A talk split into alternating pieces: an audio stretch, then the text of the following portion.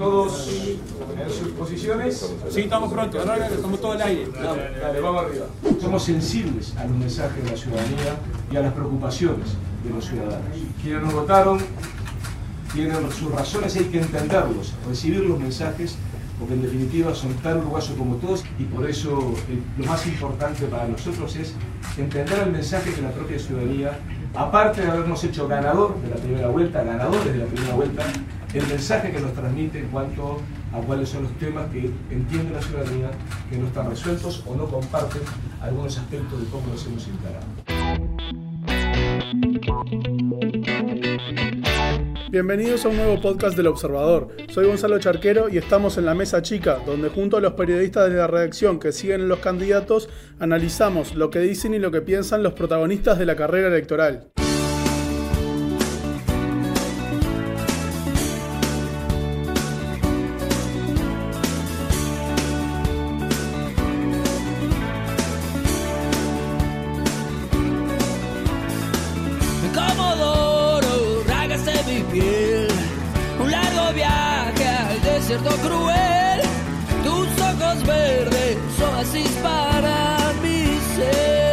Tras una votación del 39%, por debajo de lo que esperaba el Frente Amplio, el candidato Daniel Martínez sale a jugársela en los 17 días que quedan para el balotaje y ya movió sus primeras fichas. Hubo cambios de estrategia, de nombres y de mensajes. ¿Dónde pone el énfasis Martínez? ¿Cuáles son sus expectativas? En esta edición de La Mesa Chica estamos con Martín Tocar, el periodista que sigue al candidato, para hablar sobre esta nueva fase de la campaña del oficialista. Bienvenido Martín, la campaña de Martínez y del Frente Amplio tuvo varios anuncios y cambios después del balotaje, incluso hubo un desfile de, de eventuales ministros. Pero efectivamente se puede esperar algo distinto en, estos días. ¿De qué va esa nueva estrategia del Frente Amplio? Sí, vimos en estos días ¿no? varios, varios anuncios. El último ahora de dos pesos pesados como Danilo Astori y José Mujica en Cancillería y Ganadería respectivamente. Un día antes había anunciado Cristina Lustenberg en el MIDE, Mario Vergara en, en Economía y Lucía Echeverri en Vivienda. Eso se sumaba a lo de Leal en el interior y es parte de una nueva jugada del, frente de tratar eh, sabiéndose ¿no? En, desventaja en las encuestas y en la campaña, o sea, saben que evidentemente están detrás de la oposición y que precisan conquistar ahí por lo menos cuatro puntos, cinco puntos para el, para el balotaje. Y lo que hay es un intento de cambiar la pisada, se veía como una campaña que estaba media cansina o aletargada y la intención es sacudir un poco el avispero, tratar de mostrar cómo, se hizo con Astori y con Mujica, pesos pesados que pueden tener influencia en el interior, en, algunos sectores. Después lo mismo, tratar de compensarlo ¿no? con renovación y nuevas caras y tratar de mostrar esto que, ¿no? que tanto repite Martínez de las certezas del oficialismo frente a la incertidumbre de la oposición. Este jueves cuando anunciaba a Mujica y Astori menciona la palabra certezas ocho veces en los cinco minutos que habló. Y bueno, es parte ¿no? de esta estrategia central del frente de tratar de este, dar esa impresión de que la coalición es una colcha de retazos, como a veces se le reclamaba al Frente Amplio, y que no tiene las eh, certezas que, que, sí tiene el oficialismo. Eso es un poco la jugada. Entonces, más allá de los nombres, digamos, la, la línea de la campaña sigue más o menos por ahí, porque bueno, si bien el Frente Amplio ha intentado matizar y y hay incluso pedidos a, los militantes que están más en esa campaña voto a voto de que no digan determinadas cosas, la estrategia esa va, a ir, va a ir por el lado del choque. Claro, incluso eso, se le transmitió a los dirigentes que evitaran catalogar a, a los dirigentes opositores o a los votantes incluso como neoliberales, conservadores o rosaditos pero también se ve que eh, enseguida después dirigentes, incluso el propio Martínez, ¿no? también se hablaba de no usar el miedo, como no, como no, agitar cucos, y después se ve a un Martínez diciendo que más de un millón de uruguayos tienen miedo de lo que puede pasar en un gobierno opositor. O sea, ahí hay una contradicción o hay mensajes contradictorios, incluso otros documentos del oficialismo. Lo que pasa que este, otro documento, por ejemplo, nombraba ¿no? tratar de hacer eh, reconocer a la gente lo que fue eh, el gobierno de la calle padre, tratar de recordar los 90, que va en contradicción con el otro documento que hablaba de que la gente en verdad lo que vive es el hoy, entonces las referencias a la crisis del 2002 no son tan efectivas como uno podría imaginar, pero esta existencia de contradicciones en el discurso, incluso entre los dirigentes, ¿no? de que alguien dice no, no hay que agitar el miedo, no hay que este, hablar de conservadores neoliberales y otros sí, también eh, es un poco reflejo de una campaña que está este, bastante poco jerarquizada, que tiene como muchas, muchas puntas y muchas estrategias diferentes. Entonces, por un lado está lo que el comando, la mesa chica de Martínez y su equipo tienen en mente, ¿no? lo que su equipo de comunicación de alguna forma piensa y desarrolla. Después está la pata del Frente Amplio con su propia estrategia de comunicación y sus integrantes y sus ideas. Después están los sectores que quieren meter también cuchara, ¿no? En esta semana se ha visto una importante influencia del MVP, ya sea con Orsia dentro de la, del comando, como ahora Mujica también saliendo a la cancha. Entonces, el tema es cómo alinear todo eso. Es como un gigante de varias cabezas que, que, que va agarrándose de lo que puede y con distintas, eh, distintas estrategias. Y más allá de, lo que se muestra o de lo que se dice, estas señales que, que, vos comentás sobre la interna del comando y bueno, los distintos posicionamientos. ¿Cuál es el estado de ánimo del candidato y de su equipo, pensando que faltan poquito más de dos semanas nomás para la elección? El del candidato es difícil de percibir en el, o sea, viéndolo, o sea, cómo se muestra en público, porque, bueno, primero por esa característica, ¿no? De personalidad de, de Martínez, de tirarte siempre el vamos arriba, de mostrarse fundamentalista del optimismo casi, ¿no? O sea, que todo va a estar bien, que vamos a ganar, que, que todo sonrisa, abrazo y vamos arriba. Entonces detrás de eso, o sea, es muy difícil romper ese cascarón y tratar de percibir o, verlo por, por, lo menos, este, cuál es el sentimiento que hay detrás. Sí lo que se muestra o lo que se exhibe por parte de, su equipo, del Frente Amplio, es como está esta, esta sensación de que efectivamente van rumbo a la derrota o que lo más probable es la derrota. Esto no quiere decir que sientan que la batalla está perdida. Y por algo han hecho todos estos movimientos, digamos. O sea, de hecho, creen que es el balotaje más disputado de los últimos años y que están en carrera, pero sí eh, está como esa sensación de que sí vienen abajo. Este, incluso, bueno, ha habido como disconformidades y algunos cruces en la, en la interna frente amplista. Martínez que, quisiera tener quizás más el poder o más eh, al, el mando ¿no? de las decisiones que se toman en la campaña y del otro lado también el Frente Amplio y los sectores como reclamando o jactándose de que ahora están detrás de la estrategia. Entonces hay como un juego de ver quién, ¿no? quién tiene eh, el, la sartén por el mango y quién puede llevar el barco a buen puerto. Claro, porque incluso yendo en particular a, a la relación ya de años y años que tiene Mujica con Martínez, uh -huh. teniendo en cuenta que nadie como Mujica puede juntar votos en el Frente Amplio.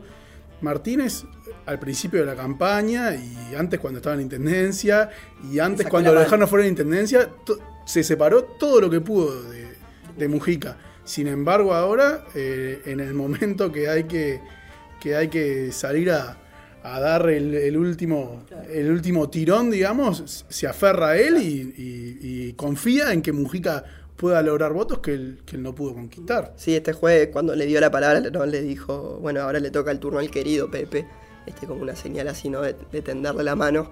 Es cierto que en la campaña nacional, Martínez ya como candidato frente amplista solía recordar en sus discursos ¿no? que estaba parado sobre los hombros de, de Sereni, de Vázquez, de Mujica y Astori, y ahí lo metía ¿no? como uno de los grandes valores. Era evidente que el MP iba a ser primera fuerza de claro. vuelta. Pero sí es cierto que han tenido una historia ¿no? de muchos cruces este, evidentes.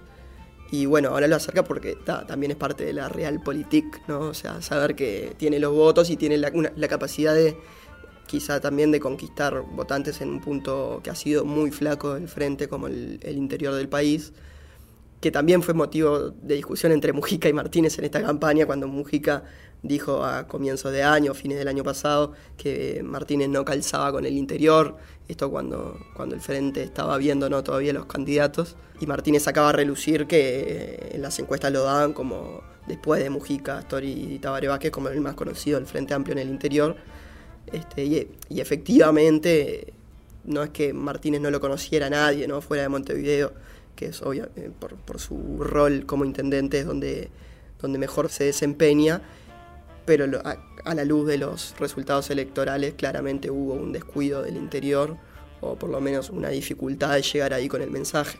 Claro, ahí está también todo el, el partido, digamos, que también empieza a jugar eh, la oposición, porque por otro lado ya le salieron a marcar a, a- a Martínez. Bueno, entonces si, si están Mujica y Astori, es lo mismo, Continuidad. es continuidad.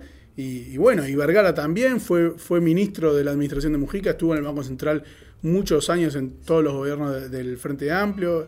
Leal también eh, es parte de la cúpula del Ministerio del Interior. Sí, Entonces ahí está como la dicotomía de cuál va a ser el discurso que, que prevalezca. Si esto que el- el Frente busca, digamos, volver a una mística, digamos, o si, o si al final la gente termina no, no pagando con votos esas señales. Sí, aparte hay una dificultad bastante evidente ¿no? en el frente a la hora de comunicar evitar comunicar que es, más de lo mismo cuando sus cuadros, sus dirigentes ¿no? Y, y los principales, las principales figuras que se anuncian han formado parte de alguna manera de estos 15 años de gobierno. Con Es- gran, gran protagonismo. con gran protagonismo, o sea, tanto Vergara en los 15 años de la gestión económica, este, desde Leal en el Ministerio del Interior, Bueno, Lusten, Martínez, ¿no? claro, Lustenberg ahora en el MIDES, pero que también estuvo ¿no? en Uruguay Crece Contigo, estuvo en el Ministerio de Salud. Sí, lo que, lo que va a intentar marcar el frente en su comunicación es que es verdad que son caras que obviamente son del oficialismo, entonces que estaban ahí, que estaban en la gestión, pero que se les da por primera vez como el primer, ¿no? el primer lugar o la primera fila de protagonismo y que pueden tener un encare diferente al que tuvieron en estos años. Justamente yendo a eso, ¿cuáles son los énfasis que, que el comando considera que hay que poner en, en estos últimos 17, 16 días de campaña?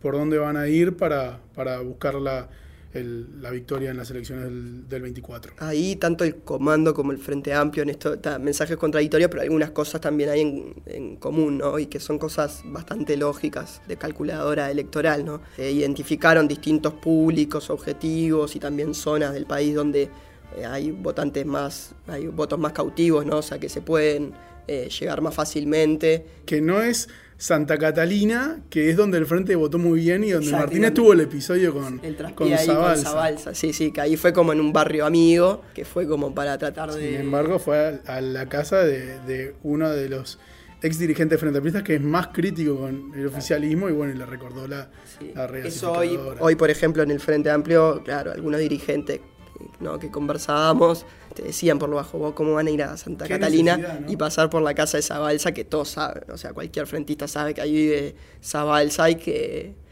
es obvio que algo te va a decir porque... Hasta la vecina lo sabía, que Claro, le terminó que diciendo, habla bien. cállese Zabalza, básicamente, ¿no?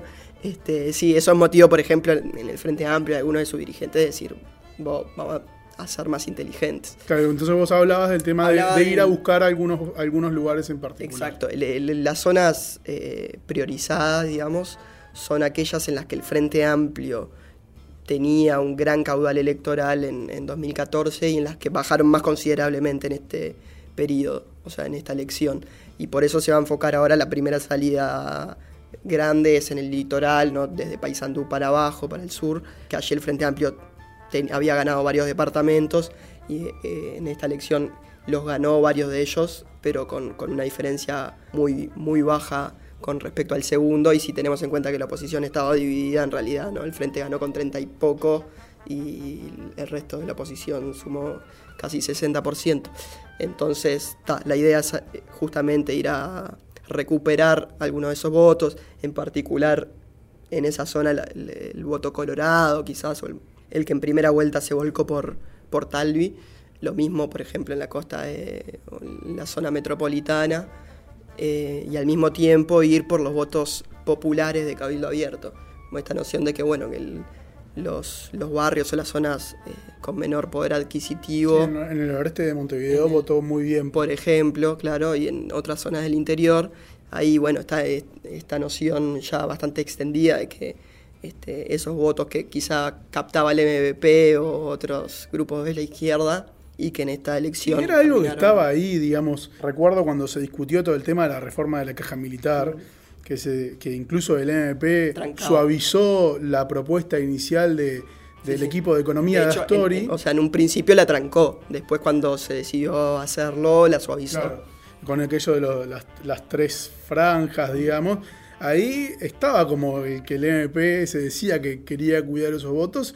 Y, bueno, y con esto de, de Cabildo Abierto termina, o sea, es, es imposible técnicamente tener un correlato porque el voto es, es secreto y es muy difícil de medirlo, pero, pero bueno, las encuestas, las encuestas muestran un poco de eso también Que por lo menos con la de composición. lógica tenía. Claro, Claro, con la a- composición del votante de, de Cabildo Abierto. Así que eh, ahora litoral y, y zona litoral metropolitana. y metropolitana y después van a ir un poco también para el este y, y en esto de también un po- el foco va a estar puesto en algunos ejes, por ejemplo, de votar dos modelos de país distintos, pero sobre todo dos personas, o sea, quién querés que te lidere, si querés que te lidere Luis Lacalle Pou con su coalición no multicolor, ahí haciendo énfasis quizás al votante colorado más, más de centro, buscar hacerle la cabeza de alguna forma con que el peso que va a tener Manini Ríos, los dichos de sus diputados, que ya esta semana hemos visto algunos ejemplos, el peso que va a tener en, en- en resumidas cuentas como el bloque conservador